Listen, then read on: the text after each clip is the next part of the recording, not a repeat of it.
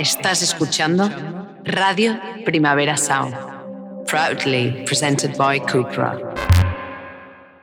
Bueno, ¿cómo están ustedes? ¿Qué pasa? Madre mía, la energía desbordante. Bien, Hoy, hoy he venido a tope. a tope con la vida. Muy bien, muy bien. Como hay que venir, Como hay que venir. Porque nuestra vida, Inés, es una sitcom. Esto es lo primero que queríamos decir. Sí, que solo lo pensamos nosotras. No es que nos haya ofrecido HBO como hacer una serie de nuestra vida. Ay, sería muy gracioso. De nuestra vida no, de nuestra convivencia en casa. En casa, porque vivimos juntas, eh, Sí. para los que no lo sepáis. Sí. Pero esta convivencia está posibilitada por, en parte por este programa y por la gente que lo escucha. Entonces, Sí. gracias por haber convertido eh, nuestra vida en una sitcom mm, co- de comedia. También te diré, si, la- si las Pombo tienen un documental, Sí, ¿por qué yo no? sí, ya esto es Porque totalmente... bueno, en algún momento hablaremos, hablaremos de este crimen contra la humanidad que se ha cometido. que lo vimos Eh, ayer entero. O sea, también te digo, o sea, vimos ayer Sí. cuatro capitulados. Yo no conocía casi nada de esta familia. Inés, Sí. ese es no sé quién que está casado con no sé quién. este-". Y yo, eh, Caretas fuera. Conozco a la familia Pombo. Bueno. Porque si no, ¿cómo vas a criticarlo si no lo conoces? Ya, es verdad. Hay que informarse. Sí, sí. Inés está mega informada. Yo. en sí, fin, bueno, también vale. quería contar Sí. que, para que la gente se quede tranquila, que los ciberdelincuentes que me atacaron mi cuenta bancaria llena de millones están controlados. Pero se me ha quedado como un estrés postraumático por el cual ahora sueño con que estoy en una fiesta en el Leroy Merlin y me roban el bolso. Y entonces me veo a mí misma en el sueño cogiendo la app del banco y, y, y- y pagando las tarjetas. Entonces mis sueños están relacionados con la ciberdelincuencia, Sí. aunque por suerte ya está toda... Está matizada, Capturada. paliada. Sí, los hemos cazado, Sí, sabemos quién por favor, son. desde aquí, que dejen de mandarme mensajes. No voy a caer. Estoy, Otra vez. estoy lista. Bueno, vale, sí. también queríamos dar las gracias a todos los oyentes y oyentas de Punzadas Sonoras que nos han dado mucho cariño con el Spotify Gropez, Gruape, me cago en la puta. que nos han escuchado un montón de minutos. Nos han digo, escuchado pues, un montón. Muchas gracias, la verdad. Sí. Mm, La que más me escucha es mi madre. O sea, de todos esos minutos que hay en total escuchados, La mitad la son- mitad son mi madre. son Que me dice, yo lo he escuchado cuatro veces la última, que bien está. Entonces nos estás Sí. eh, jorobando las estadísticas. Sí. sí. Y luego, ¿qué más queríamos hacer una petición oficial Ah, y formal. sí. ¿Esta seria? Esta es verdad. Sí. Eh, que nos deis dinero. No. Que por favor nos mandéis si tenéis. eh, vuestras tesis doctorales y vuestros artículos académicos, si es que hay investigadores, Hmm. que sabemos que los hay, investigadoras escuchándonos, e incluso algún TFM bien hecho tonto Sí. también nos vale, porque esto es una cosa que pensamos mucho, que muchas veces en la academia se escribe eh, y luego como que las cosas no llegan al gran público, y como nosotros tenemos el gran público a nuestros pies, Sí, Pues el not? público de la filosofía. exacto. No, pero nos ha pasado alguna vez que hemos usado alguna tesis o algún artículo y luego las chicas nos han escrito en plan, ay, chicas, ya acabé la tesis, no sé qué. Entonces, por favor, en plan, escribidnos, queremos leer artículos. Sí, Yo vivo el día al net, vivo ahí, vivo Sí. ahí metida. sí. Y en otra página ilegal cuyo nombre no diré, que empieza No. por A y acaba por Archives. Joder. Pues sí. Vale. Eh, O sea Sí. que de verdad, mandándos, mandándolos a. Al correo. O por Instagram, pero es un poco como raro que te manden una tesis no, doctoral por Instagram, no, pues di el correo. punzadascultura.gmail.com Y nos dejamos un teléfono para llamar, pues porque no nos da la gana. 608 Eh, cállate la puta Es boca. muy chulo porque los, Ya. los dos teléfonos nuestros Cállate, cállate, cállate. por 608. Paula, no van a adivinar nuestros números. Cállate. Solo con el 608. Cállate. Bien, Tarot sexual. Es, Es lo verdad. otro que pone en la intro. sí, que fuimos a una fiesta de las chicas de Intimact. Sí. Aquí los, los oyentes reals recordarán que en el capítulo de sexo eh, trajimos unos audios chulísimos de, de Tabata y Lucía, que son las dos chicas que, que han Que son formado coordinadoras de intimidad Sí, en rodajes. eh, que es esta empresa, y nos invitaron a su fiesta porque hacían dos años y había un tarot sexual y, y era todo muy guay, había muchos actores, nos sonaban muchas caras, pero no sabíamos ningún nombre. Todo el mundo era guapísimo. Sí, sí, sí. Era, o sea, de- Sí. demencial, en Sí, plan. encima tuve un momento de bajona porque le digo a Paula, ¿crees que, ¿crees que nuestras caras desentonan en este ambiente? Y Paula dice, la verdad es que sí, yo. En plan, ¿puedes, puedes dejar de hundirme la autoestima? Bueno, pero es que era. Joder, ¿sabes? Que Ya, gente hombre, guapísima. pero yo qué sé. Pues es que los Nosotras tenemos una belleza exótica. ¿Qué Yo tengo una dices? belleza riojana. Sí, claro. Tú gallega. Por supuesto. Con tintes madrileños. Por supuesto. y yo con superexótico. tintes abulenses. Sí. Bueno, más allá de nuestras Que caras. nos salió bien el tarot sexual, tienes Sí, que contar. estuvo muy bien, la verdad. Que nos salieron unas cartas Sí, estupendas. Paula tenía una espada. Yo tengo una espada. Yo estaba en una bañera. Tú estabas en una bañera. No vamos a decir Y te estaban chupando un pie. Es verdad, es verdad. Bueno, Eh, y nada, vamos a empezar con Sí. lo- la buena mierda que os gusta. Y nada, pues eh, vamos a hablar de luz sí. y vamos a ello.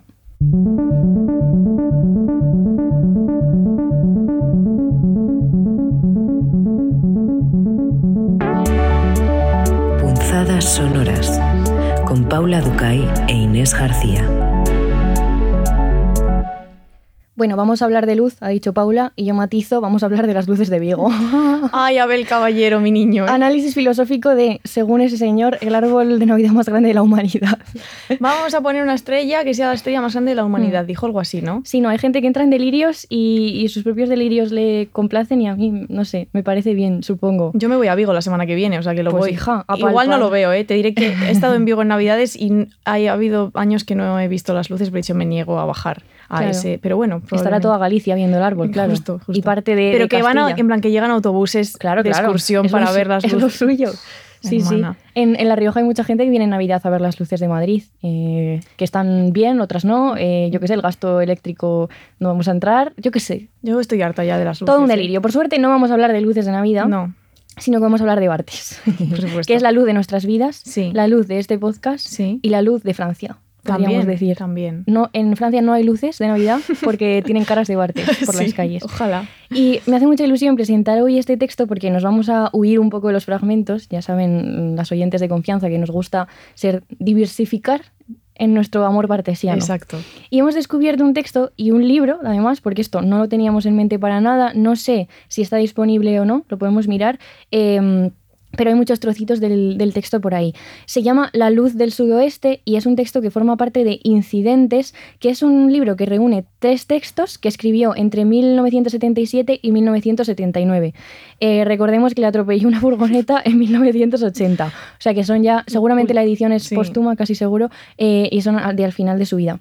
Que lo hizo la marca editora, para que lo tengamos en cuenta. Es un libro bastante bonito. Además, me gusta, tiene un texto que se llama Incidentes, que lo hemos descubierto tarde, pero que para contingencias, si alguna vez Ay, seguimos ya. pensando. Yo he estado leyendo libros que digo, "Oh, habrían entrado en contingencias. Pero como fue un podcast que duró cuatro horas, pues no, no Sí, cabría. Sí. Y muchas gracias, por cierto, a toda la gente que nos ha dado un montón de cariño con contingencias, que nos habéis dicho que habéis llorado en el transporte público. Bien. Yo tuve una época de llorar mucho en el transporte público. ¿Quién no ha tenido una época de llorar en el Sí. transporte público, por supuesto? Eso hay que hacerlo Sí. de vez en cuando. Sí. Sí. Entonces, en el texto de Bartes se diferencia, recordemos que se llamaba luz, la luz del sudoeste, diferencia entre tres sudoestes. Y como decía, me hace mucha ilusión porque es un texto bastante más íntimo de Bartes, ¿no? Se aleja un poco como de los fragmentos, pero también de su versión más teórica para entrar un poco en su vida. Que es verdad que sigue estando bastante clara su esencia, por ejemplo, la semiología está muy por detrás, pero es todo desde un punto de vista mucho más autobiográfico, mucho más personal, se parece mucho más al Bartes de Bartes por Bartes, justo, ¿no? Que es un, un libro donde hay muchas imágenes y muchos textos acerca de su propia vida. Entonces, básicamente, él recorre las rutas que le llevan a los lugares de su infancia, que están en el sudoeste de Francia, ¿no? Y son tres, va como de más grande a más concreto. El primero es muy grande, muy vasto, dice Bartes, es un cuarto de Francia, que para que lo tengamos en mente es justo toda la parte de Francia que pega a España, ¿no? Un Eh, cuarto en plan una fracción, no un cuarto en plan de una habitación. Es que lo he leído dicho. Un cuarto de una habitación. un cuarto en plan de Francia, Que ya, que ya. un apartamento. No, es, es todo, todo, digamos, un cuarto de toda la tierra que, que conforma el país de F. Punto. F. punto. Sí, lo que une a este espacio, según él, es la lengua, ¿no? el acento del sudoeste que formó todos esos modelos de entonación que él escuchó y, y pronunció en su infancia. Lo que siente con respecto a este espacio, dice, es un sentimiento tenaz de solidaridad que instintivamente me lo designa. Toda noticia que me viene de ese espacio me atañe de una manera personal. Y me encanta porque hace referencia, ¿no? como no, al lenguaje, a la lengua, a ese hablar de nuestro lugar de origen que cuando lo escuchamos, ¿no? cuando estamos por ahí, eh, de repente nos resuena, nos punza, ¿no? nos, nos ilumina. Y es además un lugar que tiene importancia para nosotros y también es- la tenemos dentro, digamos, a través de la propia lengua, ¿no? Él dice que el acento lo ha perdido porque lleva muchos años viviendo en París, ¿no? Pero que le quedan algunas pinceladas, algunos meridionalismos, lo llama, ¿no? Buena palabra. Concretamente pone el ejemplo en el texto de eh, cómo pronunciar la palabra so- socialismo, creo que era. Dice A ver en francés. que, no, no, no, claro, no me Ah. acuerdo, pero eran como dos, dos pronunciaciones un poco diferentes y dice, ves esto, por, por ejemplo, este retazo de, del Ujú. acento de mi origen todavía me queda. Sí. Me recuerda un poco a Annie Ernaux y a Sí, cómo habla total, de, total. de sus orígenes cuando ya se ha ido. Sí, las reflexiones de Annie sobre el lenguaje y sobre los mundos a partir de la lengua es una barbaridad. No vamos a entrar aquí. Un besito para la Annie desde aquí, Sí, por supuesto. Esperamos que esté bien disfrutando Que no de, de que sus, nos escucha, de sus millones de sus del premio. Nobel merecidos. Sí. Y nada. Y el segundo sudoeste de Bartes sería más bien una línea, ¿no? Un trayecto que él ha recorrido muchísimas veces, un trayecto vivido lo llama, que es de París a ese país de su infancia, ¿no? Que empieza cuando pasa eh, Angoulême, que es un sitio que yo he estado. Cuando lo leí dije, yo estuve de chiquita en Angoulême, en un viaje que hicimos además en coche por, por esa parte de Francia y no recuerdo mucho porque era muy pequeña, pero recuerdo catedrales y gárgolas. Yo lo busqué en Wikipedia. He estado Sí. a través de Sí, Wikipedia. la verdad es que sería un buen viaje. Sí. Eh, y entonces él habla, eh, es un texto, por cierto, muy poético, Mm. eh, y habla mucho de, de esa luz del sudoeste, ¿no? que la llama noble y sutil al mismo tiempo. Dice que nunca es gris, eh, que es una luz espacio defi- definida eh, no tanto por los colores con que afecta a las cosas, como por la calidad eminentemente habitable que da a la Tierra. Que esto es una idea muy bonita, Mm. ¿no? La luz que otorga como habitabilidad. Eh, y dice Bartes, no encuentro otro medio que decir es una luz luminosa. Me parece Ujú. redundante, pero es un buen apunte. Y luego está, eh, honestamente, una de las mejores mm, frases de Bartes que yo he leído, una de las más bonitas, que dice, hay que verla a esa luz en el otoño, que es la estación soberana de este país, líquida, radiante, desgarradora, porque es la última bella luz del año, iluminando cada cosa en su diferencia. Un apunte. Tú no estás de acuerdo con esto, porque dice que la luz del otoño es la última luz bella del año. Inés Sí. está Con la luz de invierno. con la luz de invierno, Sí. que no ha llegado. ¿Ha llegado? Mm, la he visto poco. La he visto También es que estos días está nublado. Está nublado, no hay sol. Sí, pero tiene razón de. O sea, entiendo también lo de la luz de otoño, porque es una luz muy particular. El otoño es mi estación favorita, ¿eh? no nos confundamos. La luz de invierno es mi luz favorita, pero mi estación favorita es el otoño. Pues se te ha jodido porque no hay. Bueno, hoy estaban cayendo como las hojas de Sí, los plataneros sí. que me dan alergia de mi calle. Es verdad. y he dicho, mira, otoño. Pero es, mm, ya no hay otoño. Yo me quiero poner mis chaquetas y no puedo. Bueno, eh, este sería como el segundo, ¿no? El segundo sudoeste, ese trayecto a su- al país de su infancia. Y luego el 3, él dice que es un trayecto todavía más reducido, ¿no? Que es el, el trayecto entre Bayona, que es la ciudad donde él pasa su infancia y sus vacaciones de adolescente, y el pueblo al que vuelve cada año, ¿no? Eh, y entonces dice que él puede realizar ese trayecto por varias rutas y diferencia, esto me ha encantado, entre unos caminos que son una experiencia, que lo llama una experiencia compleja, y unos caminos que son funcionales, caminos funcionales de comunicación. Y esto me ha recordado mucho a ti y a tu familia, a quienes mando un beso, em, porque hacéis una cosa que yo- en mi familia nunca se ha hecho, que es eh, no necesariamente cuando hacéis un viaje en coche cogéis la ruta más rápida. A veces decís, vamos a coger la más bonita o la que es más interesante de conducir. En plan, la, la autopistas no. No, Y autopistas. también para no pagar el peaje. También hay que recordar que somos pobres, pero Sí. también somos intensos. Entonces, la autopista eh, generalmente no la cogemos y nos gusta mucho el trayecto de. Claro, mi trayecto en este caso es que yo leía este texto de Bartes y no podía parar de pensar en mis propias rutas, ¿no? Mm. Que sería de La Rioja a Gilbuena, a, a mi pueblo de Ávila. Y claro, esta ruta. Tú imagínate, hecha mil veces, pasando siempre por los mismos pueblos, que ya es, es raro porque forman parte como de tu imaginario, esos pueblos, Mm. pero en realidad nunca has estado más que de pasada o comiendo, ¿no? O algo Sí. así. Son pueblos muy muy puntuales, pero nos encanta, sí, es verdad. Pero que es una cosa que me hace. Sí. Me llama la atención. Sí, nos gusta mucho recorrer Castilla de lado a lado, De básicamente. sí. Soria, Segovia y Ávila, enteras, taca. Bien. Yo, no, yo no sé bien dónde está eso. ¡Ay, Paula! es broma, es broma, es broma. Sí. Soy una maga de la geografía. Luego Bartes dice una cosa que hace mucho, que es pensar en qué podríamos reprocharle, ¿no? en, en la propia crítica que podría hacerse a, a su propio texto. Y dice que podríamos decirle que se está basando simplemente en impresiones estéticas y subjetivas, ¿no? quizá en que está siendo demasiado poético y que se le está dejando otras cosas. ¿no? Podríamos preguntarle, pero ¿y no vas a hablar de las personas, de las relaciones, de la industria, de los comercios, de esas zonas, de los problemas? Y entonces su respuesta es que siempre ha entrado, ha entrado a estas regiones, a estos territorios y a, estas, a estos trayectos con su cuerpo. ¿no? Y dice, y mi cuerpo es mi infancia, tal como la historia la hizo. Y es muy interesante porque relaciona con la infancia, con esta edad en que su memoria se forma. Entonces, ¿cómo se forma la memoria en la infancia? Pues a través de sensaciones, de olores, de fatigas, de sonidos, de luces, ¿no? No te fijas en factores económicos ni en los índices industriales para construir tu, tu memoria con respecto a un lugar, ¿no? Dice, todo aquello de lo cual lo real es de alguna manera irresponsable y no tiene otro sentido que formar más tarde el recuerdo del tiempo perdido. Buena frase, ¿eh? Acabas de Sí, soltar. Sí, Una O sea que- bomba. sí, no tiene, na- no tiene tanto que ver con lo real, con lo palpable, con los datos, ¿no? con, con aquello que, que podrías estudiar o investigar o analizar acerca de un lugar, sino el recuerdo que tú formas de ese tiempo, que además es un tiempo ya perdido, dice, ¿no? El tiempo de la infancia. Esto es una idea que luego vamos a recoger, ¿eh? está, Hmm. está todo muy hilado. Sí, y me encanta, por eso decía antes que también vemos aquí al Bartes más teórico, de alguna manera escondido, ¿no? Que está hablando al final de leer, de cómo leemos los espacios, ¿no? El, espacio como texto, podríamos decir, el territorio como texto, eh, donde encontramos signos, ¿no? Y todo esto que él hace luego a través de la semiótica. Entonces podríamos preguntarnos qué significa leer un espacio e incluso un país, ¿no? Porque en este texto eh, también habla mucho de Francia. Y voy a leer un, fragmentito donde habla justamente de leer el país como un texto y concretamente el sudoeste, ¿no? que es de lo que hemos estado hablando. Dice, yo leía ya el sudoeste, recorría el texto que va de la luz de un paisaje, de la pesadez de una jornada lánguida bajo el viento de España, a todo un tipo de discurso social y provincial.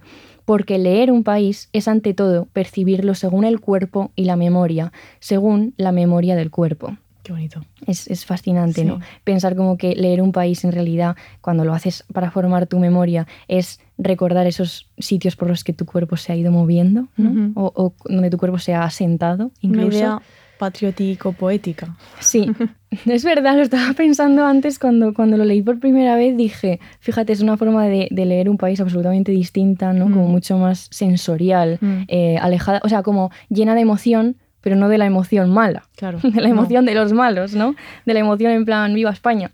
Ole, ole. sino es, es una lectura preciosa. Y recordemos, porque está todo el rato presente, ¿no? que la época o la senda que a Bartes le parece que es por la cual leemos el país siempre es la infancia. El país entendido de nuevo como los espacios, no, Sí. no como entidad eh, estatal. Y dice, el único país es el de la infancia. Es que es verdad. Muy chulo, muy Es muy chulo. bonita, sí. sí, es verdad que es, es difícil como separarte a veces de, de las memorias o recuerdos que tenías construidos en la infancia.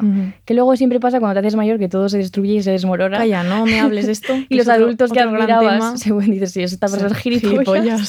sí, pero también pasa con los espacios, ¿no? Con los terrenos. Es verdad que la gente tiene idealizadísima, por ejemplo, la infancia en el pueblo, ¿no? Con Mm. la época en la que están tus abuelos, que luego ya pues con el tiempo por desgracia no están y, y, bueno, todo este tipo de, Mm. de sensaciones. Entonces hoy veníamos aquí a hablar de la luz, como hemos dicho antes, Sí. y queríamos preguntarnos un poco qué es la luz. Porque claro, una movida, nosotros no somos físicas, No. pero hemos, hemos leído una física, que es siempre una cosa que hay que hacer. Bueno, para Bartes hemos dicho que la luz es una de las formas que tiene de leer el paisaje, ¿no?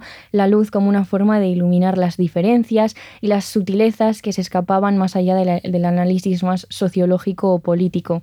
Una luz que además recogiendo un poco todos los adjetivos que he utilizado, puede ser líquida, radiante, desgarradora, noble, sutil, luminosa, ¿no? O sea, que tiene muchísimos matices.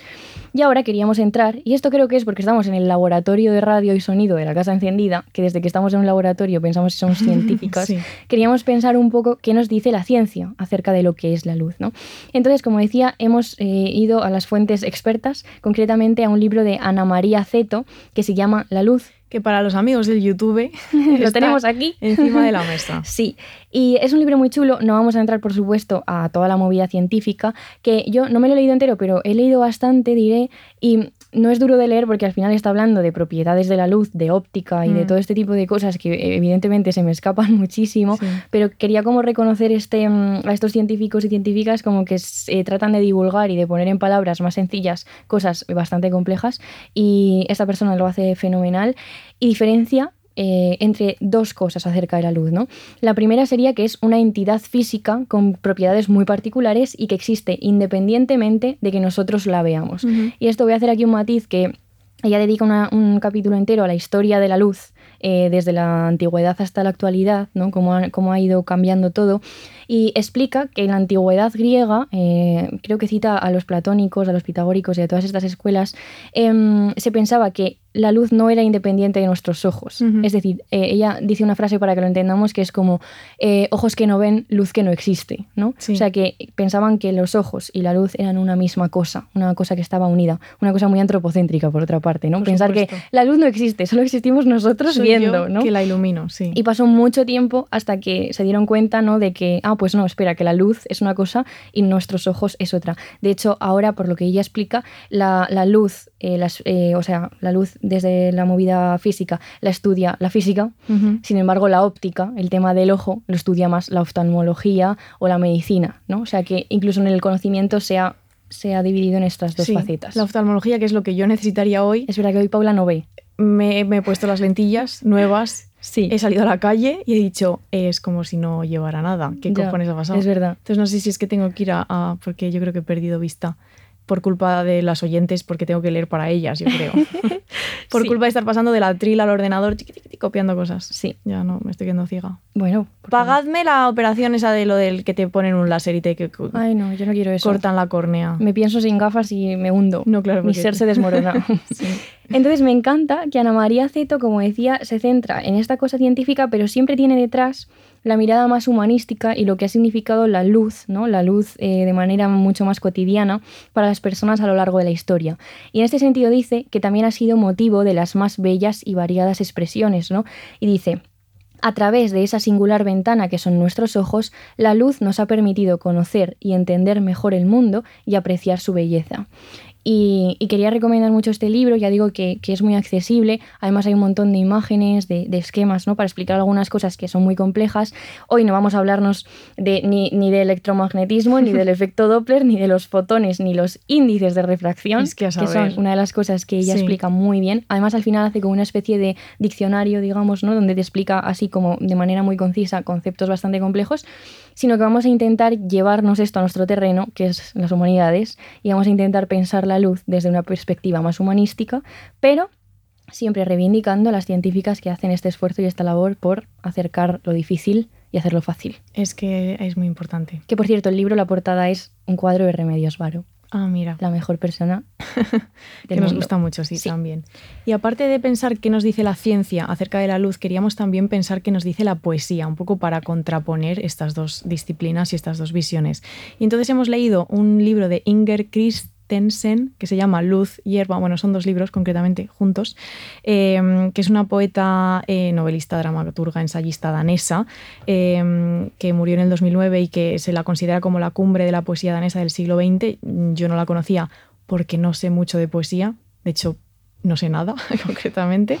Eh, nos la recomiendo, por cierto, eh, Luis Ay. de la Central, Sí, de la central de Callao. de Callao. Que hacemos mucho esto últimamente, si sois libreros, os puede pasar que es llegar a una librería y decir, oye, ¿no tendréis libros sobre la luz de repente? Y los libreros, a ver, un momento. Y, y ojo, porque los buenos libreros eh, Mm. son gente increíble que eh, les das un tiempo y te empiezan a, a señalar un montón de cosas súper distintas, porque claro, no es una, no es una petición evidente, ¿no? Mm. Eh, de aquí viene desde esta perspectiva, aquí desde otra, tal. Y en este caso eh, fue un librero Sí, estupendo, sí. nos dio un montón de Y recomendaciones. Sí. Así que un beso, no sé, Sí. no sabemos Luis si nos escuchará, pero le mandamos un beso.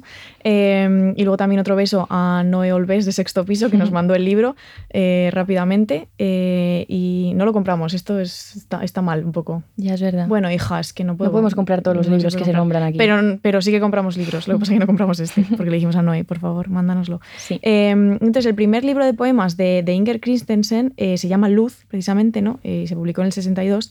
Eh, y a mí, o sea, me ha parecido muy curiosa la experiencia de leer esta, pues, esta, estos poemas, porque, y luego leyendo un poco sobre ella para enterarme bien, es como que oscila entre el surrealismo, ¿no? En esta cosa de sacar, eh, como te vienen las musas y sacas todo lo- la poesía y toda la obra como por, por el magia. automatismo. Sí, el automatismo y lo matemático.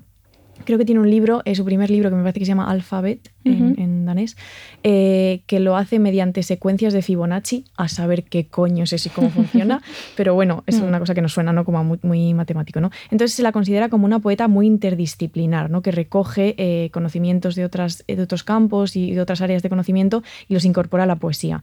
Eh, entonces le salen poemas como aparentemente sencillos, pero que luego esconden muchísima profundidad. Eh, o sea, no son es como que no son retorcidos, pero luego igual si te pones a pensar sobre ellos, sí, ¿no? Y lo que hace es eh, usar distintos motivos muy recurrentes, creando una especie de sinfonía literaria, que es un concepto que tenemos muy en la cabeza porque estamos leyendo La montaña mágica y ahí Mm. también se utilizan, eh, esta vez en la prosa, claro, como todas estas repeticiones de Mm. conceptos, de palabras, de, que te crean una musicalidad cuando la lees.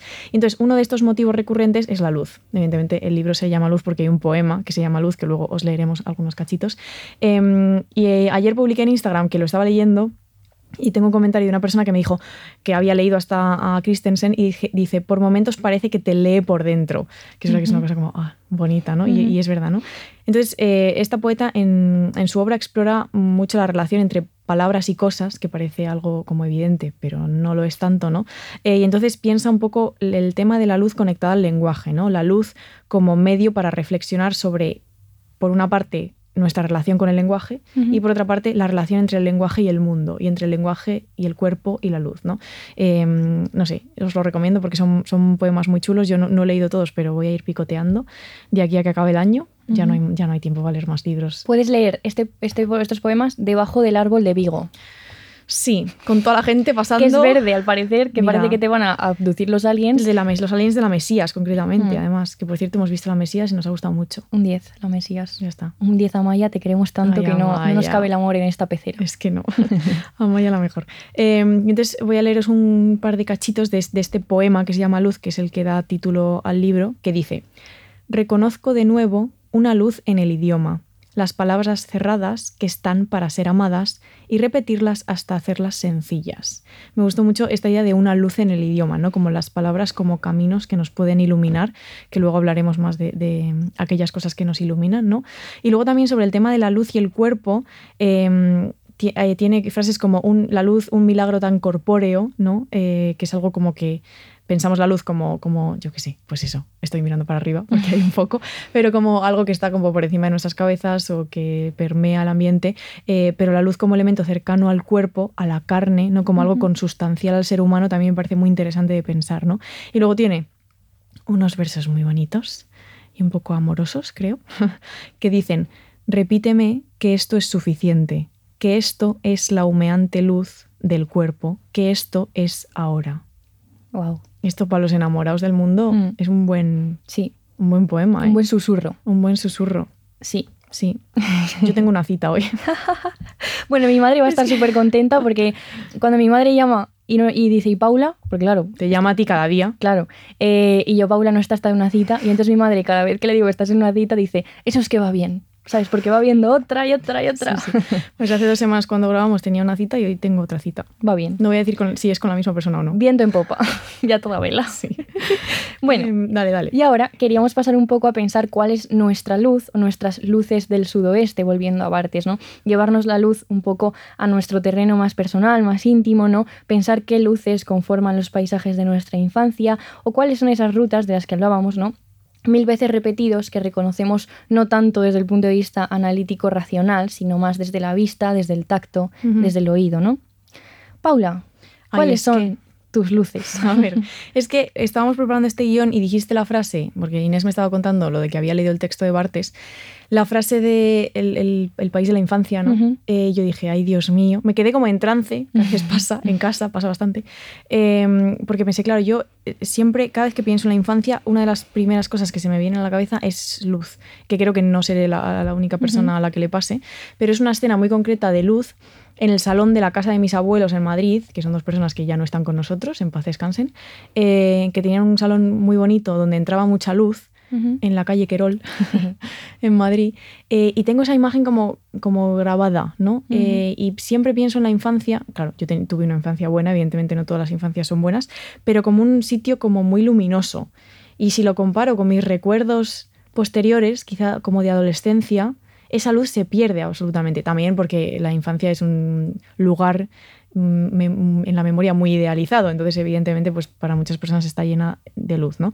Y entonces siempre pensaba en eso. Y luego también cuando hablábamos de los trayectos, claro, Inés ha mencionado su trayecto de Arnedillo a Gilbuena y yo tengo que mencionar el mío que es de Madrid a Vigo. Aquí es cuando se nota eh, la chica urbana y la chica rural, ¿eh? absolutamente. Mi trayecto es de ciudad a ciudad. Pero Em, también atraviesas Castilla. No, no, entera. De hecho, la otra, Castilla. ¿sabes? Sí. Yo así y tú así. Sí. Esto para los del YouTube. Bien. Eh, no, pero es verdad que sí, que, que siempre, bueno, que es un trayecto que hago mucho. De hecho, eso la semana que viene voy a hacerlo otra vez. Eh, y luego también pensando en, en aquellos lugares que nos iluminan, esto ya creo que ya lo he dicho, pero uno de mis lugares favoritos es el asiento de atrás del coche de mis padres.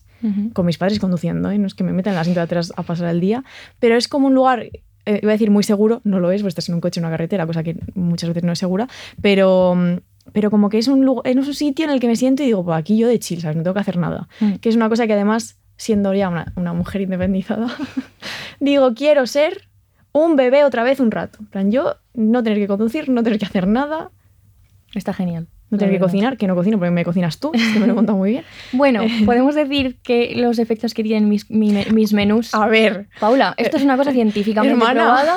bueno, Desde que, yo, desde que le cocino a Paula, tiene un culazo. Mira, de verdad, ¿eh? O sea, Paula sí empezaba a probar mis menús y mis recetas y tiene un culazo. Que antes también, ¿eh? Pero ahora. La verdad es que no, Sí, cariño, ahora está mejorado. muy ahora está mejorado. Ya no dejo de. Bueno, da igual. Vamos a dejar de hablar de mi culo. Me está dando como pudor, siendo yo una que me da igual, pero. pero... Pues voy a hablar yo de mis luces. Venga, adelante, Una de ellas es el, el culo de Paula, siempre ilu- ilumina mi vida. Esta La- es parte, por cierto, de, de la sitcom que tenemos en casa. Parte es. Sí, todos estos relatos cosas de- permean de- de siempre culos. nuestro... Sí, bueno. Sí. Pues mis luces siempre son como de atardecer, Hmm. diré. De hecho, le contaba el otro día a Paula que una vez en Arnedillo fui a mi sitio favorito, que aquí mis padres y mi hermano eh, entienden, eh, Hmm. que es un sitio muy alto, lleno de jaras, eh, que por eso le puse jara a mi gatita, a mi hija, a mi, a mi amor. Eh, y vimos cómo, cómo se ponía el sol por un sitio y cómo salía la luna por el otro. Y siempre recordamos este momento todos como uno de los momentos mm, más increíbles que hemos vivido en nuestra vida que me gustaba mucho que en la montaña mágica, eh, no voy a desvelar, pero hay un momento en el que se habla de la eh, dualidad de los atardeceres, porque Hans Castor vivió un momento muy parecido al mío, pero en un lago en Alemania. Sí. Lo mío fue en un monte en Arnedillo. Bien. Eh, también quería resaltar la luz del puerto de Oncala, que es el puerto que une Soria y mi casa, que es el- uno de los sitios más bonitos que también conozco. Mi tía Edurne y mi tío Chema siempre dicen que se parece mucho a las Highlands. Eh, sí. Yo nunca he ido, es uno de mis sueños, pero es un, un paisaje como muy primitivo y con unas luces eh, muy especiales. Y luego el último tramo hasta Gilbuena, que son los últimos 10 minutos Mm. entre Barco de Ávila y Gilbuena, Ujú. que siempre teníamos la broma, mi madre, mi hermano y yo, de que cuando se ve la teta, la teta de Gilbuena, Tienes que explicar lo que es la teta de porque Gilbuena. el monte más famoso de Gilbuena y más relevante, nuestro monte principal es la teta de Gilbuena, que es una cosa que me encanta, que sea una teta, porque claro, en Gilbuena tetas pocas. Por desgracia, hija, que no hay mujeres. Ah, vale, decirte. vale. Digo, ¿qué y ese es el problema, el problema de Castilla en muchos casos. Bueno, Que no hay tetas. Sí. Este año yo subí a la teta de Gilbuena ¿Subiste por primera ¿A vez. que es muy bonito? Es muy bonito. Sí, pues mi padre cada vez que ve la teta, que claro, se ve ya cuando te falta todavía un trozo, empezaba a sonreír. Y siempre cuando éramos niños me acuerdo que decíamos, papá, ya está sonriendo. Porque ve su y empezaba pueblo. a correr más el hijo Claro. mi madre, Álvaro, por favor. Brum, brum. Sí. Quiero llegar, sí, sí. Pero son como, como imágenes que tengo como muy lucidas en, Mm. en la cabeza y que también están construidas en gran medida por, por el país de la infancia, ¿no? Claro, que dice no, Bartes. Sí, qué bonito. Pues hablando de países de la infancia, esto qué bien, es- qué bien, es que qué bien está hecho esto. Eh, queríamos hablar de un texto de Paula Melchor, que le mandamos un besazo desde aquí. Bueno, otra persona que me arrebató la vida con su, con su poemario, que se llama Amor y Pan, y que bueno, eh, el, el verso ese de el, el pueblo donde, o sea, no me acuerdo cómo es porque es perfecto, pero aquí descansa mi familia, bueno. Ya. Se me dio la voz. No voy a hablar de ello porque me echo a llorar y luego lloro durante tres horas. y no podemos seguir esto. Pero un beso a Paula. Un beso a Paula, eh, le, le queremos mucho, en la- no la conocemos en persona, pero en la Mm. distancia digital. Eh, pues ha salido un libro hace poco que se llama El arte en la era digital, en la que hemos participado, esto no puedo hacerme promoción a mí, es que lo parece, solo quiero promocionar el, el- el artículo de mi, de mi tocaya, eh, que hemos participado algunas gentes, y entre ellas Paula, eh, que ha escrito un textito que se llama Toda mi vida he tenido miedo de los alacranes, que es un título, por cierto, muy bueno. Y entonces, precisamente hablando de los pueblos, Paula habla de su experiencia como niña en un pueblo, ¿no? Eh, de esa necesidad de sentirse integrada en el pueblo, de muchos miedos infantiles asociados al desarraigo. eh, y me gustó mucho el, el relato porque luego cuenta que se muda a un lugar mm, un poco más urbano, digamos, eh, y a medida que se va haciendo mayor, siente que no solo ella ha abandonado el pueblo, porque aunque va eh, los fines de semana o en vacaciones ya no vive ahí, sino que el pueblo la ha abandonado a ella, porque tiene una etapa en la que mm, las personas del pueblo no la integran o sus amigas le dejan de lado, etcétera, etcétera. ¿no? Dice en el texto que me gustó mucho que no quería seguir ciertos ritmos, que no dice qué ritmos son, pero todas podemos imaginarnos cuáles, ¿no? Sí. Eh, y que en ese momento de su vida, cuando era mm, pues, una joven, eh, se empezaba a interesar por otras cosas y como que dejó de encajar en las dinámicas del pueblo y como que siente, sintió ¿no? que, que- que el pueblo la abandonaba, ¿no? Bueno, voy a Em, mandar aquí un beso a mi amiga Ángela, Sí, que ha sido mi compañera siempre en estos, en estos, en estos, es decir vericuetos, pero sí, Sí. sí. Ángela, estas un beso. experiencias vitales. Sí. Yo por suerte la tuve a ella, porque si no me hubiera quedado quizá también. descolgada. Ángela, de nuevo, recordemos, autora del concepto del picorcito. Sí, Ángela, la mejor siempre persona de, hay que decirlo todo el rato. de Villaverde Sí, y también mi prima tercera. Es- Esto siempre supuesto. compartimos el Blázquez, que es un apellido pues genial. Genial, sí, di- dilo, dilo. Eh, y entonces, volviendo al texto de, de Paula, eh, podríamos decir ¿no? que, que- que esa luz que contenía el pueblo para ella, que contenía los campos, que contenía el muro de piedra que saltaba de niña, esa luz como que se ha ido apagando. ¿no? Y entonces, ¿dónde encuentra Paula luz en ese momento? Pues en los libros, por supuestísimo, porque ya, bueno, lo hemos dicho antes, pero ahora es, poeta, ¿no? Eh, y entonces en ese momento como que ella empieza a leer, s- eh, empieza a leer clásicos griegos, mitología griega, y para ella como que ese fue el inicio de su viaje eh, literario ¿no? y personal hasta convertirse en poeta. Tiene una frase muy bonita que dice, gracias a que una vez leí ese libro, que es un, libro de mitología griega, empecé a pensar poéticamente, y eso me salvó para siempre de la soledad se esparció en mí la semilla de querer comprender el mundo de otra manera, una semilla que poco a poco yo empezaría a alimentar con otras lecturas y me haría entender cuánto hay de común en esta experiencia, en este querer acercarse a las cosas con una sensibilidad diferente. Está muy bien escrito, por supuesto, el texto. Mm. Es una, es una pasada.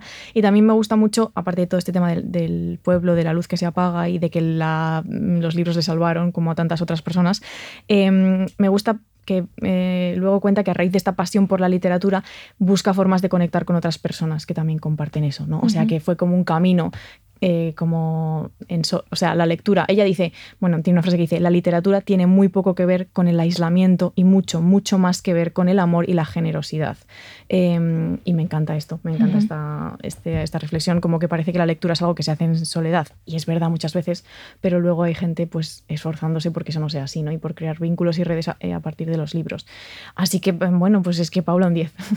Simplemente un 10. Sí. Eh, y luego también queríamos pensar eh, un poco en, en este tema de qué personas iluminan nuestra vida.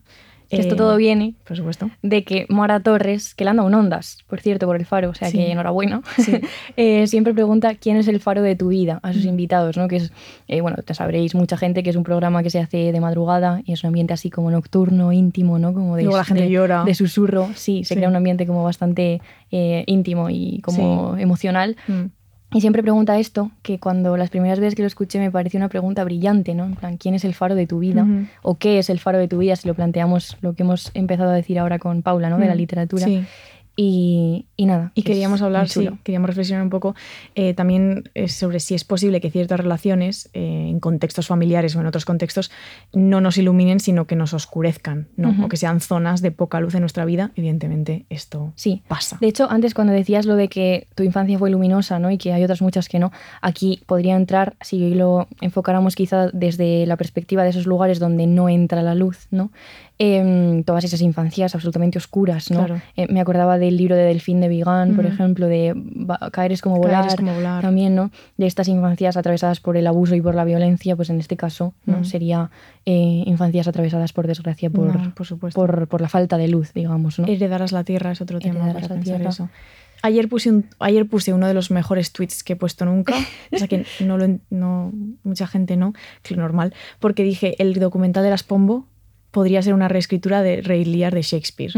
Porque recordemos, ya lo hemos contado aquí, son esta historia del padre con tres hijas, padre todas este casadas, caso. todas como luchando por el amor del padre de Papín. Sí. Incre- increíble, increíble. Bueno, Sí, no, es demencial. Sí, se masca la tragedia en esa familia, claramente. Bueno, Sí. eh, entonces queríamos hablar un poco de, de, bueno, de la amistad, porque no podíamos hablar de la luz sin hablar de la amistad, ¿no? Y de aquellas amistades eh, que cuidan, que se cuidan, como se cuida normalmente las relaciones, eh, iba a decir erótico-festivas, Ujú. sexoafectivas. Sí, que son el modelo, Sí, ¿no? supuestamente. Es ¿no? el, el modelo a seguir de cuidados. Eh, y que, que estaba pensando un poco en esta idea de que los. O sea, cuando nos hacemos más mayores, eh, como que trasladamos un poco esa luz de la infancia, esa luz de la familia, que era como el núcleo del cuidado, a la familia elegida, que siempre hablamos de ello, ¿no? De, Mm. de- de las personas de las que te rodeas en la edad adulta, que tienes que ir eligiendo. Eh, que he pensado mucho también el tema de elegir los amigos, porque quería mandar desde aquí un beso a Clara y a Gonzalo, que son dos amigos míos, que son, o sea, ellos Dos personas llenas de luz. son pareja ellos y nos, quieren a todos a la vez.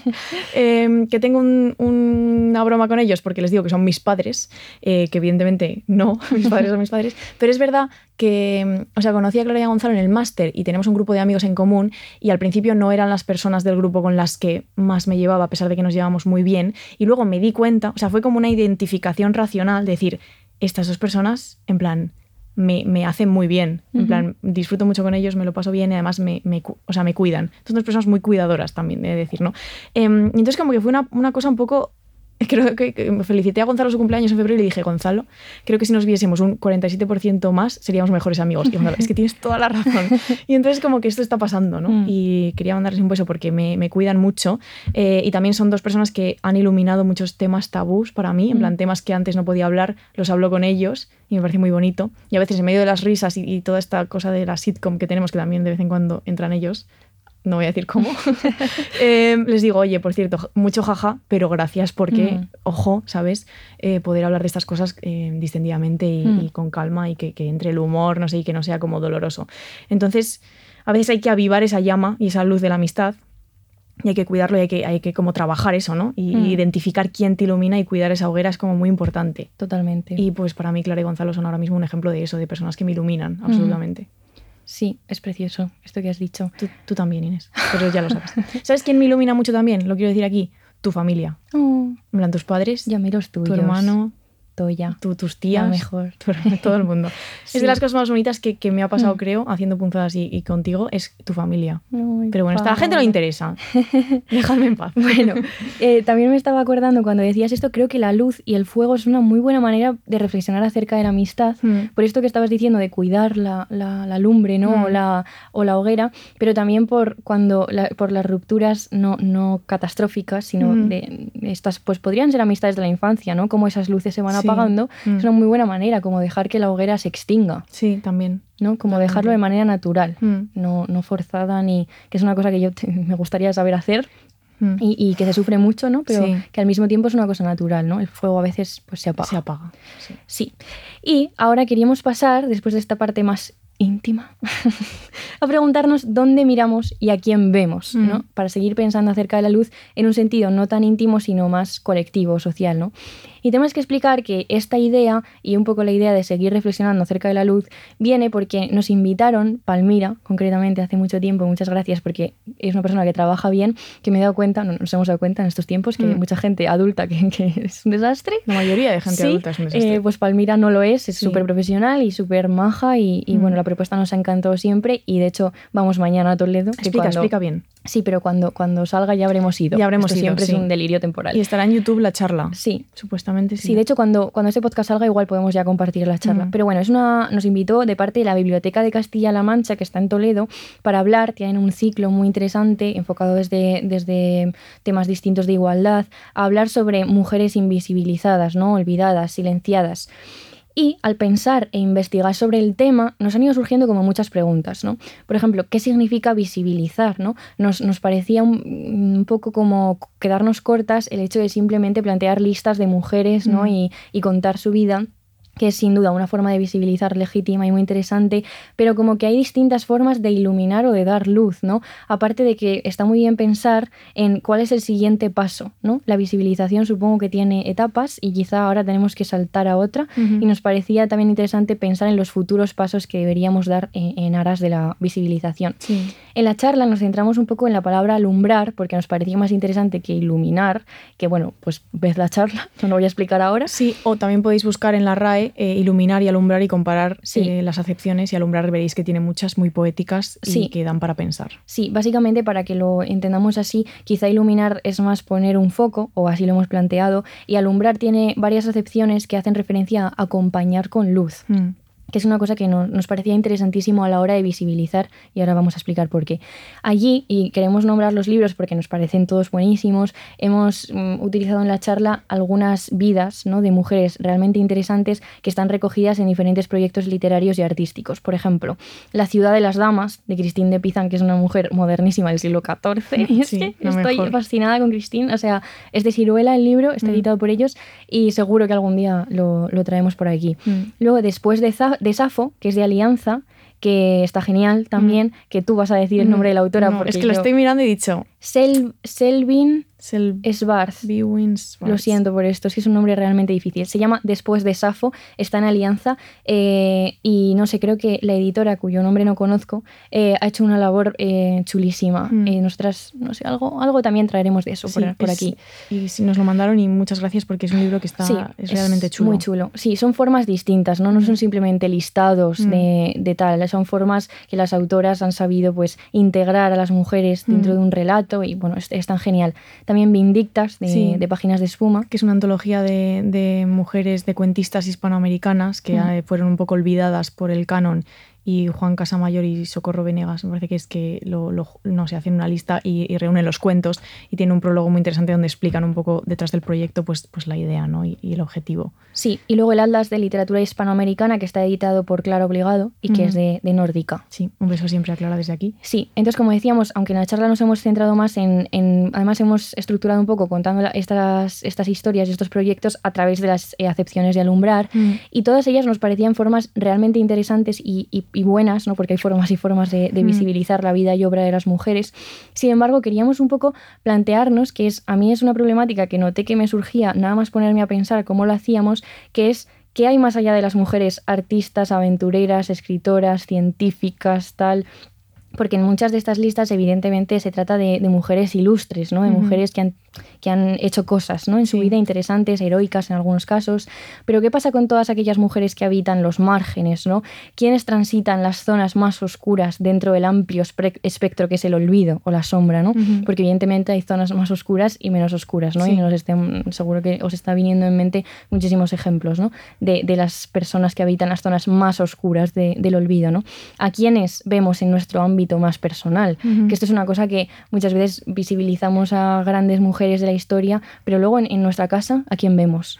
Y esto es una cosa eh, que mm, eh, me quedó grabadísima de los nombres propios, que es un libro de Marta Jiménez Serrano que me fascinó, como a otra mucha gente, Mm. que está editado en sexto piso, que ella decía como esta cosa de eh, no ver a tu madre, ¿no? que, que tu padre, que esa persona que menos está, sea la que más ves, y sin embargo no ver a esa persona que está ahí todo el rato. ¿no? Claro. Y me quedó súper marcada, ¿no? O sea, a quienes iluminamos por la luz de nuestra mirada, en nuestra vida más personal, ¿no? Y para todo esto, bueno, ahora ya yo entro aquí, me puedo poner a temblar, no puedo, no puedo sentirme más ilusionada con estos dos libros que tenemos aquí, que me los podría tatuar enteros, en plan uno por delante y otro por detrás, o sea, yo ya no sé cómo, no sé cómo. Bueno, el primero de ellos es sobre la tierra, bajo la sombra, ¿no? O sea, que veis que ya en el título se intuye este tema de la luz, de la sombra, de la oscuridad, que es de Leire Milicúa, Ujú. eh, que es de Consoni, que es mi nueva editorial favorita. Sí, además es que es verdad. Es tu verdad. O sea, no, no es broma. Creo Sí. que ya lo he dicho en algún momento, pero me parece que hacen un trabajo buenísimo. Me encanta que muchos libros sean eh, escritos eh, originariamente en euskera y que luego las propias autoras muchas veces los traduzcan.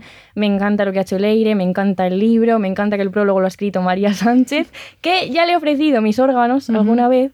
Es que además es un ofrecimiento tan sincero. El otro día vi un vídeo de estos americanos de un padre se entera que la donante de su- del riñón es su propia hija. Y entonces de repente entra la hija sin riñón y el padre, oh Dios mío. Y dije, fíjate, esto podría hacer yo con María Sánchez. si un salir en las riñón, noticias, sí. El bazo, no sé si se lo. Es que claro, empiezo a ofrecer órganos y no sé muy bien si realmente puedo ofrecerlos.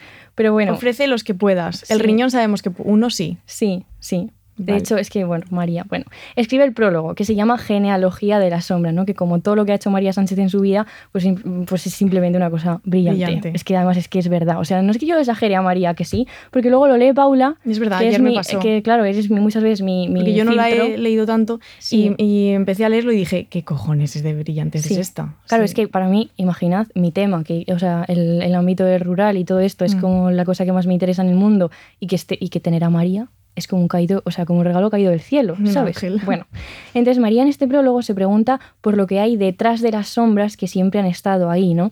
Para preguntarnos si podemos desdoblarlas, comprenderlas o incluso convertirlas en luz, ¿no? También me encanta que esto son matices pero súper relevantes que diferencia entre dar voz a alguien y ser el altavoz de alguien, ¿no? Porque para ella, porque el prólogo evidentemente está hablando de, mm, del libro de Leire Milicúa, eh, lo que hace Leire es no hablar por los demás, no dar por hecho que tú eres una buena manera de, hablar por otra gente, que esto lo hacen mucho los señores, luego ya les insulto más adelante, eh, sino que se convierte en altavoz de, quienes no pueden hacerse oír, ¿no? Pero siempre desde, desde el acompañamiento, desde el reconocimiento. Dice, el trabajo de Leire Milicúa es revelar y alumbrar, escuchando, acompañando, visibilizando y reconociendo.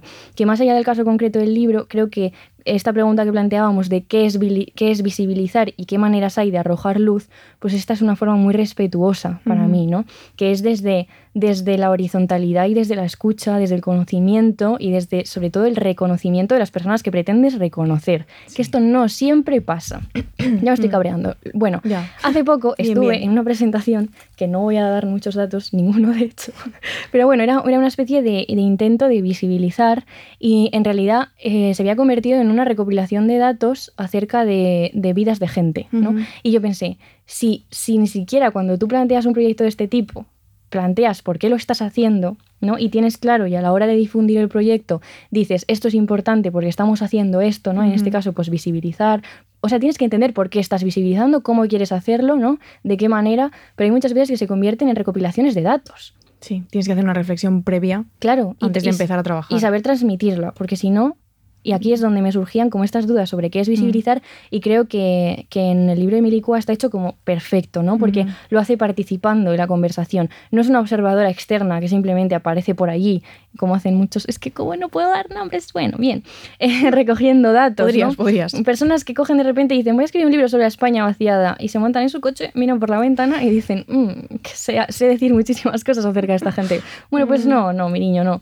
Bien, en este caso, acompaña a estas personas, las escucha, ¿no? Y de hecho, María plantea otra duda que también nos surgía pensando acerca de cuando hablamos de visibilizar, era como, ¿cuántos años llevamos haciendo esto? O sea, ¿cuánto, ¿cuánto tiempo ciertas estrategias de reconocimiento o de visibilización funcionan? ¿no? ¿Vamos a seguir visibilizando eternamente? O sea, ¿en qué momento vamos a dar el salto de que ya no tengamos que decir que es eh, eh, tener secciones que sean literatura escrita por mujeres? Una mesa redonda de mujeres en un festival de literatura. en efecto, porque eh, ¿qué pasa? Que, claro, está la literatura de mujeres y la literatura. Claro. ¿no? O sea, es que a través... Las propias autoras llevan años diciendo, por favor, o sea, ya ridículo, Claro. Bueno, autoras y qué cojones, y mucha gente del mundo, de, por ejemplo, del libro, de editores incluso diciendo esto es mm. Absurdo no tiene sentido. Totalmente. ¿Qué tenemos que hacer ahora? ¿no? ¿Cómo integramos en el gran relato a todas esas personas que no han pertenecido a él? ¿no? Y también aquí hay una pregunta que, que solo planteo porque no soy la persona adecuada para, para, para, resolverla y que de hecho nos encantaría si alguien tiene bibliografía nos la mm. pasara aquí pidiendo papers otra vez, pero es cómo contamos la historia, ¿no? Que mm. Supongo que es una gran pregunta para las historiadoras y sobre, en, se tratará desde la historiografía, pero claro, ¿cómo construimos la historia? ¿Cómo vamos a hacerlo? ¿Cómo vamos a integrar a todas esas personas en la historia como mayúsculas? No lo sé. No lo sé. Pero quizá tenemos que plantearnos todas estas preguntas. ¿no? Bueno, para ella, para María, este libro es justamente un trabajo que da pie a cito, otros mañanas posibles en los que no tengamos que hablar de representación ni visibilidad. Aquí comienzan a germinar nuevas formas de contarnos que nos hablan con la mano en el corazón vidas dignas, territorios habitables llenos de conocimientos y vínculos compartidos, disponibles para aquellas que vendrán después de nosotras. Muy bien. Que está genial pensar en esto, ¿no? En el futuro, en sentido de todo esto que hemos estado haciendo llega a un punto en que ya se queda corto, ¿no? Y que ya, pues bueno, eh, hay que hacer otras cosas. Claro, entonces ahora, eh, más allá del prólogo de María, que es una maravilla, para hablaros un poco del libro en sí, ¿no? que recuerdo el título, Sobre la Tierra bajo la sombra, de, Consoni. De Consoni, de Leire Milicua. Eh, queríamos hablaros, deciros que Milicua es especialista en agroecología y en igualdad de género, o sea, una puta pasada, esa intersección, ¿no? Y que eh, pasó muchos años haciendo investigaciones muy relevantes, como por ejemplo representadas y visibles, ¿no? Em, y en, el libro estudia un poco la situación y la participación de las mujeres campesinas vascas en, bueno, pues en todos los procesos ¿no? que, que, entrañan pues, pues todo ese mundo. ¿no? Sí, tiene un montón de informes mm. súper interesantes. De hecho, el libro trae mucha bibliografía, que es una cosa que a mí me fascina. Por supuesto. Y 70 páginas de bibliografía y sí. toma. Sí, y recoge muchísima bibliografía, en este caso centrado en el País Vasco, que también es una cosa que me encanta, que muchas veces se habla del mundo rural de manera como si fuera homogéneo mm. eh, y está genial centrarte en un lugar, que es el, lugar que ella conoce muy, muy bien. Claro. Y una cosa que nos ha encantado y nos ha llamado mucho la atención, eh, bueno, porque como ha mencionado Inés, en Consoni se publican a veces libros que se escriben en euskera originalmente, como es el caso de este, eh, y entonces Milicua a la hora de traducirlo tenía dudas con algunas palabras palabras, porque bueno, hay palabras en idiomas que no se Mm. traducen tan fácilmente a otros. Entonces ella lo que hizo es pedir opinión a otras mujeres, entre ellas a, a María, ¿no? Mm. Eh, sobre cómo traducir algunas palabras en euskera. Por ejemplo, Sí, a muchas campesinas A muchas- también, claro. a muchas personas del mundo de la... a personas que tenían sentido preguntárselo, ¿no? Sí.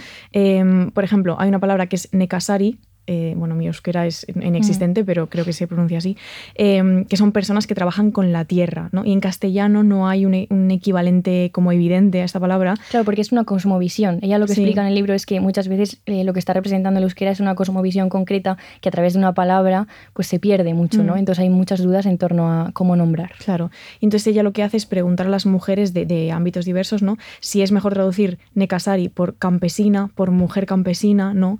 Eh, entonces, pues, ¿qué, qué encajaría mejor? Y luego también hay otra palabra que es ustiapen, eh, que se traduce como explotación, pero también se utiliza finca, pequeña producción, caserío, o sea que no siempre eh, Mm. es evidente la explotación que sería quizá como el- el- la traducción como que te sale más al uso Mm. eh, y algunas personas les, les dijeron no nos parece como del todo correcta Sí, de hecho, porque no es que estés explotando la tierra. Claro, Eh, eligió finca finalmente. claro. En el libro utiliza finca. sí. Y nos ha llamado mucho la atención esto porque como que se ve muy claramente que ella tiene un cuidado tremendo con el nombrar, que es muy importante en este tipo de proyectos, eh, y que tiene una gran responsabilidad con, con respecto al uso de las palabras, ¿no? Una responsabilidad que acompaña siempre al lenguaje, no como otras personas que ya ha dicho Inés, en el guion, en el guion pone crítica a gente que no sabe nada y entre paréntesis cojones colganderos. que es un concepto extraído de Isabel Calderón, de todos estos hombres con los cojones arrugados que, Pues- como decías, se montan en un coche, reco- recorren los pueblitos y luego nombran granja a cosas que, Que no en la vida granjas. se ha llamado granja. No, porque no estamos en Milwaukee. Sí, pero de Sí. verdad me parece como esta sensibilidad que la comparte claramente con María, ¿no? De tener el cuidado con las palabras, con cómo vas a, mm, pues a acercarte a, realidades y a personas que tienen vidas muy diversas, muy complejas. Sí, y es un poco, esto intuitivamente creemos que se da así, las mujeres suelen tener muchísimo Bueno, más cuidado bueno, con estas cosas a la hora de elaborar eh, pues libros o análisis, eh, Sí. informes. Sí, Bueno. cuando leí la introducción de este libro, voy a ser honesta, pensé esta introducción no la podía haber escrito Un hombre. un hombre. Y yo lo siento por generalizar y todo el rollo. Sí, sí, sí. No, pero, lo pienso así. O sea, esa sensibilidad y esa mirada tan particular y tan... Es que es como, como bueno, que la misma, la- muy parecida a la de María. Yo no lo he visto en la vida y he leído mucho sobre este tema. Pues ya está, hija, pues ya está. Bueno, entonces, eh, Leire Milikua pretende arrojar como luz sobre, sobre la realidad ¿no? de las campesinas eh, vascas, habla también del entorno rural, eh, que evidentemente es muy variado, ¿no? muy complejo, eh, y tiene esta perspectiva que nos ha encantado como muy realista, muy informada, muy, muy profunda, eh, y señala un poco que ser mujer y ser campesina supone una doble invisibilización, ¿no? por esas dos condiciones, mujer y campesina. Eh, y explica en el libro que estas personas son tres veces subalternas, ¿no? Eh, bueno, son subalternos la- aquellas personas que como que no pueden llegar al, al poder económico, que carecen de representación, ¿no? Entonces dice que son tres veces subalternas por, uno, rurales, dos campesinas y tres mujeres, ¿no? Mm. Que hay un- una intersección de condiciones que, bueno, pues luego provocan desigualdades, injusticias y, y todo este tipo de cosas, ¿no? Eh, y en el libro dice, eh, su historia, la historia de estas mujeres, no es historia universal, ni siquiera es historia. O sea, es Mm. gente que habita estas zonas de sombra de las Sí. que hablábamos, ¿no? Eh, que ni siquiera se van a in- incluir en un grandes mujeres de la historia de España. Estas no van a Mm. aparecer ahí, ¿no? Sí, también eso, dejar claro una cosa que ya hemos señalado antes, pero que es esto de rural, campesina y mujer, se podrían añadir más, más Mm. factores que les harían más subalternas. Por ejemplo, no sé, me venía a la cabeza mujeres de, de Sudamérica, ¿no? De tierras indígenas y este tipo de cosas. O sea, que la sombra siempre se puede hacer más alargada. Sí. Citando a Delibes. Pues, ah, ¿Por qué no? De repente. Claro bueno, sí. eh, entonces Milicúa habla de la sombra que se cierne sobre estas mujeres, ¿no? Que dice que necesitan luz, foco, visibilidad, reconocimiento, ¿no? Que como hemos dicho ya, esto es justo lo que hace la autora, ¿no? Hablando a través pues, de su experiencia personal, de entrevistas directas con bas- bastantes campesinas vascas, de una amplia bibliografía y un gran conocimiento del entorno rural del País Vasco. Entonces no vamos a entrar en los aspectos concretos, pero bueno, que sepáis que se hablan de temas interesantísimos y muy de actualidad como la participación, el tema de la titularidad, el estatuto de las mujeres agricultoras, los lugares que las mujeres campesinas ocupan hoy en día en los espacios de decisión, ¿no? Y muchísimas más cosas, ¿no? Entonces nos parece un gran ejemplo de cómo hacer las cosas bien, ¿no? Ujú. De arrojar luz, de visibilizar sobre vid- vidas que siempre han estado ensobrecidas, olvidadas, silenciadas, ¿no? Y que es una visibilización, como decíamos, que va más allá de las mujeres supuestamente ilustres, ¿no? O Mm. que tienen una vida ligada muchas veces al arte, a la ciencia y a este tipo de cosas que están muy bien, Sí. pero recordemos que muchas veces pues reconocen a una cierta, o sea, pertenecen a una cierta clase social, inevitablemente en el siglo XIX, quien podía acceder a la educación, en el siglo XX e incluso en la actualidad, pues ciertas personas. Pero bueno, más allá de eso, también volviendo un poco a lo que planteábamos al principio, eh, queríamos preguntarnos si vemos a nuestras propias abuelas, ¿no? Muchas veces. En este caso quizás estoy hablando más de, este tipo de orígenes, ¿no? Eh, del, mundo rural, pero bueno, arrojamos luz sobre aquellos lugares de los cuales muchas veces venimos, sea el mundo rural o sea cualquier otro mundo. Recordamos esas manos que trabajaron la tierra y cuidaron incansablemente.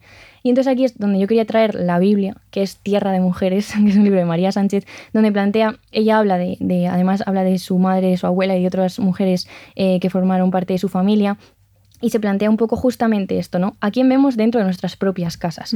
Más allá de, la, de, los referentes y los modelos literarios, artísticos que podemos tener, es decir, Annie Ernaux, que es nuestra abuela, nuestra abuela literaria, eh, vemos a nuestras mujeres, a las que habitan nuestras casas, ¿no? voy a leer un párrafo que, que me encanta, ¿no? Que dice, y no se ve porque tardamos en aprender a mirar, en reposar la vista y el tacto en los márgenes, en caer en la cuenta de que tras los marquitos que cuelgan en las casas de nuestras abuelas y nuestras madres hay una belleza incómoda, un dolor, una historia, una genealogía latente, pendiente de que la rescatemos y la hagamos nuestra, una genealogía a la que pertenecer y en la que reconocerse, ¿no? Que es justo que no podemos que, eh, dejar que estos marcos, ¿no? estas, estas fotografías queden vacías o oscurecidas. ¿no? Dice María que, que no podemos dejar que, que, se queden sin que nadie las mire, ¿no? siendo nadie nosotras.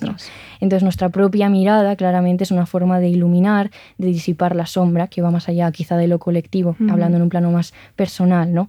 Y aquí quería citar a La Moda, porque el otro día estuve en un concierto lleno de burgaleses, eh, que es la maravillosa Orquesta del Alcohol, que es un grupo de música de Burgos, para quien no lo sepa, eh, que, que tiene una canción que dice No te olvides de dónde vienes, que siempre me parece muy relevante para, para arrojar luz a nuestro propio pasado, eh, sin ser nostálgicos. Aquí, bueno, otra persona a la que insultar que no voy a insultar, pero bien, es que muchas veces me pasa con mi propia abuela, con mi abuela Petra, que es un ejemplo, cuando leo estos libros es, es simplemente verla a ella, cuando gente la recuerda es como, ay, es que son ejemplos de fuerza. Tú fíjate, trabajaban en el campo y en casa, qué mujeres más fuertes, ya no quedan de esas. Y yo, estás idealizando una vida llena, como dice María, en plan, atravesada por el dolor, por, por la oscuridad, eh, bueno, y por otras muchas violencias, porque ya, no. no es el caso. Muy mal. Y ya que he recordado a mi abuela Petra, voy a recordar también a Luz, que que se llama Luz, que era una, una vecina de Gilbuena que tenía una relación muy especial con ella, que también murió el año pasado y, la he hecho mucho de menos, porque leía mucho y barría y vestía muy bien. O sea, no, vestía excéntricamente y la gente decía, ay, Luz está loca, y yo decía, sois tontos. Sí. Y la quería mucho. Un beso a Luz, allá donde esté. Sí. Y nada. Em, y ahora queríamos, antes de terminar, que nos queda ya poquito, recomendaros la, una película que es Ocorno, que es una película de Jaione Camborda que salió este año y que ganó la Concha de Oro en San Sebastián, que fuimos a verla al cine y nos, gustó muchísimo. Y la traemos porque es una película eh, que sucede en la, en la Ría de Arousa, eh, en Galicia, Em, en los años 70 sobre una mujer que es conocida en el pueblo donde vive por ayudar a las mujeres con sus partos. De hecho, la primera escena es como un parto, que es una pasada.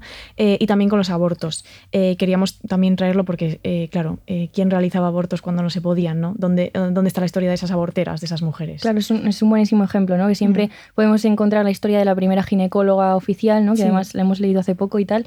pero ¿y estas historias, no? ¿Qué pasa? ¿Quiénes? De, los, de las personas aborteras en la Galicia rural. Que luego durante el franquismo. Es pues una historia muy silenciada, ¿no? Muy, olvidada. Y la peli está muy bien, nos gusta muchísimo. Eh, hay unas escenas brutales de, de a mí me pareció una peli curiosa porque es como, dices, va, es una peli lenta, pero es una no quiero decir que es un thriller porque no lo mm. es, pero había momentos de tensión paralelos a mm. los que sientes cuando estás viendo, yo qué sé, ¿sabes? Sí. Un misterio.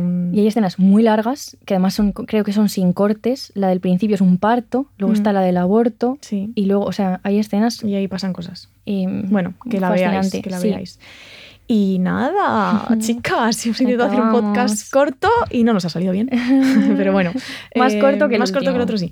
Em, y entonces nada, ahora vamos a despedirnos. Sí. A dar las gracias otra vez por posibilitar que nuestra vida sea una sitcom en la que, bueno, sí. en nuestra casa se gritan cosas como le pedimos un audio a la comisaria de la exposición de no sé qué y se responde, ¿crees que debería comprar mi Satisfyer? Por ejemplo. Es verdad. Todo hay intersección. Hay como un flujo ahí de, de, asuntos bastante de cultura y risas. Sí. Eh, nos lo pasamos muy bien. Sí, yo de repente eh, a veces digo nombres en alto. El otro día, voy a decirlo porque además eh, es una persona majísima, le dije a Paula, Juan F. Rivero. Y nada más. Y yo, está. pretendes que entienda, y más o menos sí entendí. Bueno, un, un abrazo y, un, y además Sí. se acaba de casar, o sea que enhorabuena, Juan, Sí. eh, te queremos. Le vamos a pedir también. cosas. Desde Igual. la digitalización te queremos mucho. Sí.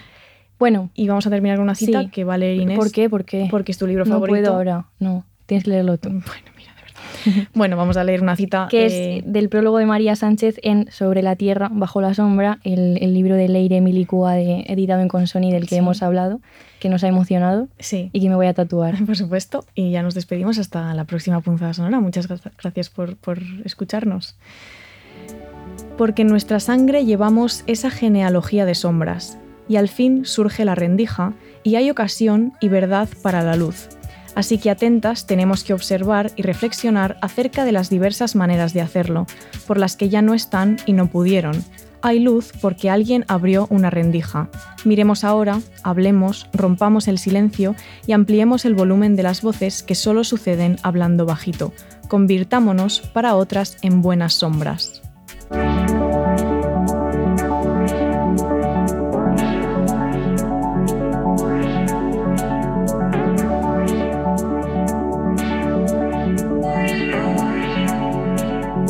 Punzadas sonoras.